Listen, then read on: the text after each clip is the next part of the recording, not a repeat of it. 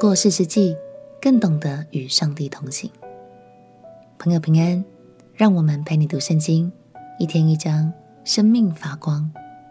今天来读士师记第二十一章。在一场混乱的内战过后，便雅悯支派差不多要被彻底消灭了。十一个支派因为真的很生气，不止打趴了便雅悯，还冲动发了誓。说不准任何支派的女子与便雅悯剩下的人通婚，要让他们的子孙断绝。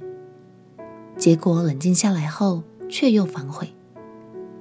这下情况变得更糟糕了，因为在当时的文化中非常看重誓言，认定违背誓言是真的会带来咒诅的行为。那现在懊恼的以色列人到底该如何是好呢？让我们一起来读《士师记》第二十一章。《士师记》第二十一章，以色列人在米斯巴曾起誓说：“我们都不将女儿给便雅悯人为妻。”以色列人来到伯特利，坐在神面前，直到晚上，放声痛哭，说：“耶和华以色列的神啊，为何以色列中有这样缺了一支派的事呢？”次日清早，百姓起来，在那里筑了一座坛，献燔祭和平安祭。以色列人彼此问说：“以色列各支派中，谁没有同会众上到耶和华面前来呢？”先是以色列人起过大誓说：“凡不上米斯巴到耶和华面前来的，必将他治死。”以色列人为他们的弟兄便雅悯后悔，说。如今以色列中绝了一个支派了。我们既在耶和华面前起誓说，必不将我们的女儿给便雅悯人为妻。现在我们当怎样办理，使他们剩下的人有妻呢？又彼此问说：以色列支派中谁没有上米斯巴到耶和华面前来呢？他们就查出基列雅比没有一人进营到会众那里，因为百姓被数的时候。没有一个基列雅比人在那里，会众就打发一万二千大勇士，吩咐他们说：“你们去用刀将基列雅比人连妇女带孩子都击杀了。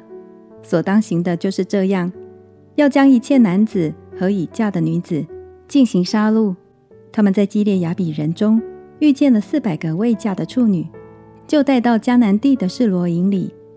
全会众打发人。”到临门盘的便雅悯人那里，向他们说和睦的话。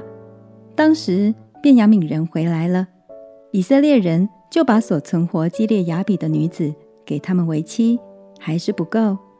百姓为便雅悯人后悔，因为耶和华使以色列人缺了一个支派。会中的长老说：便雅悯中的女子既然除灭了，我们当怎样办理，使那余剩的人有妻呢？又说，便雅悯逃脱的人当有地业，免得以色列中涂抹了一个支派。只是我们不能将自己的女儿给他们为妻，因为以色列人曾起誓说，有将女儿给便雅悯人为妻的，必受咒诅。他们又说，在利波拿以南、伯特利以北，在世界大陆以东的示罗，年年有耶和华的节期，就吩咐便雅悯人说。你们去，在葡萄园中埋伏。若看见示罗的女子出来跳舞，就从葡萄园出来，在示罗的女子中各抢一个为妻，回便雅悯地去。他们的父亲或是弟兄若来与我们争竞，我们就说：求你们看我们的情面，施恩给这些人，因我们在征战的时候没有给他们留下女子为妻。这也不是你们将女子给他们的。若是你们给的，就算有罪。于是便雅悯人照样而行，按着他们的数目，从跳舞的女子中抢去为妻，就回自己的地业去，又重修城邑居住。当时以色列人离开那里，各归本支派、本宗族、本地业去了。那时以色列中没有王，个人任意而行。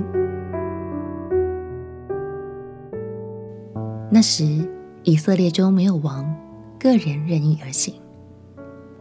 这句话不断在最后的几章中重复出现。道尽了以色列这个时期的败坏。十一个支派后悔自己所做的事，却将这个结果怪在神的身上，甚至教导便雅悯人可以随意抢夺女子，好让支派得以延续。这都不符合神的心意哦。感谢神，我们一起读完了士师记。整卷书有许多故事，成为了我们的借镜。身处在这个世代，其实也有很多的诱惑和挑战，但我们很幸福，有神的话语常常提醒着我们。相信这让我们更能稳稳地走在神的心意中。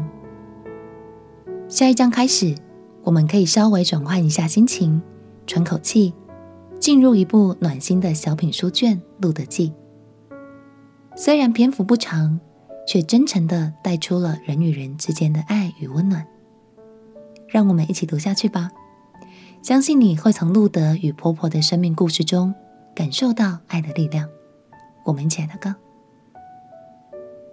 亲爱的觉苏，谢谢你让士师记成为我生命中的许多提醒和借镜，也让我明白了与神拥有紧密的关系对我的生命有多么重要。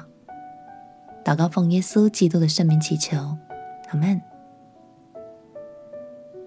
祝福你每一天都与上帝同行，领受丰盛的生命。陪你读圣经，我们明天见。耶稣爱你，我也爱你。